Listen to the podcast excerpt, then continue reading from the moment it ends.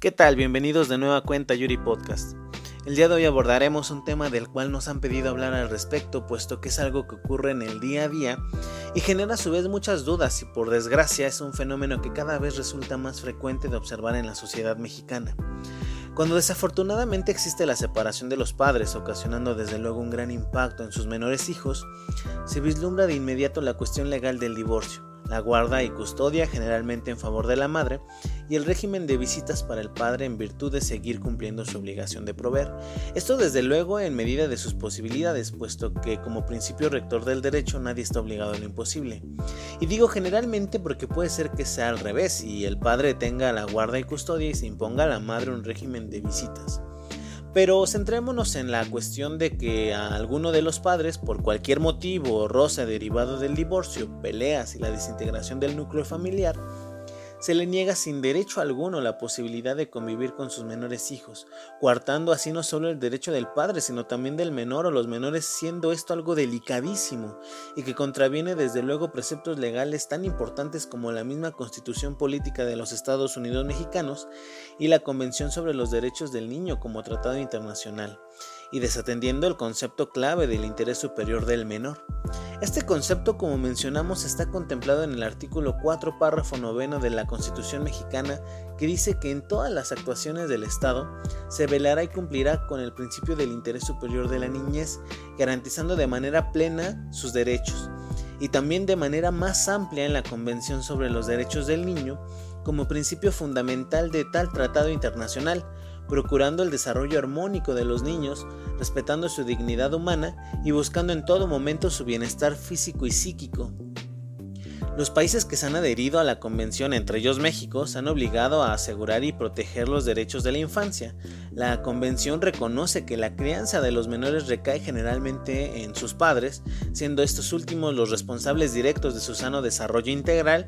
También reconoce que la familia es el medio natural para el crecimiento y bienestar de todos sus miembros, en particular de los niños, es decir, que el núcleo familiar permita al menor convivir de manera plena e ilimitada con ambos progenitores. Ojo a esto, forjando lazos afectivos tanto con el padre como con la madre, lo que es determinante para el sano desarrollo de la personalidad de los niños.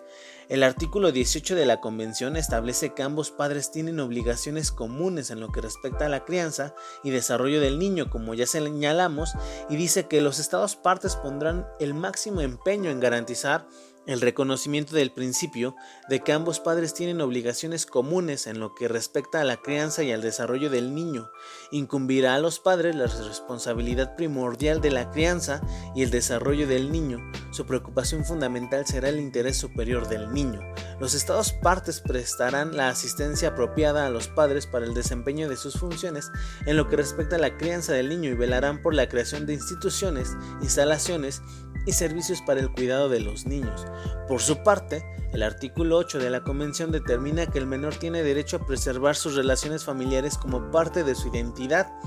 A la letra dice que los estados partes se comprometen a respetar el derecho del niño a preservar su identidad, incluidos la nacionalidad, el nombre y las relaciones familiares.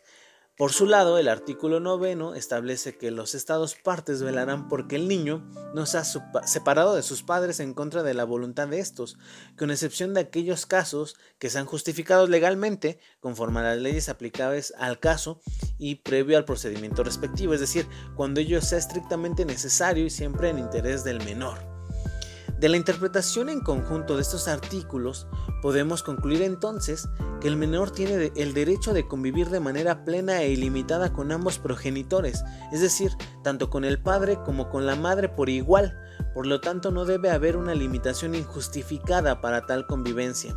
salvo en aquellos casos que alguno de los progenitores atente contra el sano desarrollo, integridad y seguridad del niño y dicha convivencia le resulte perjudicial, lo cual deberá ser demostrado desde luego en juicio.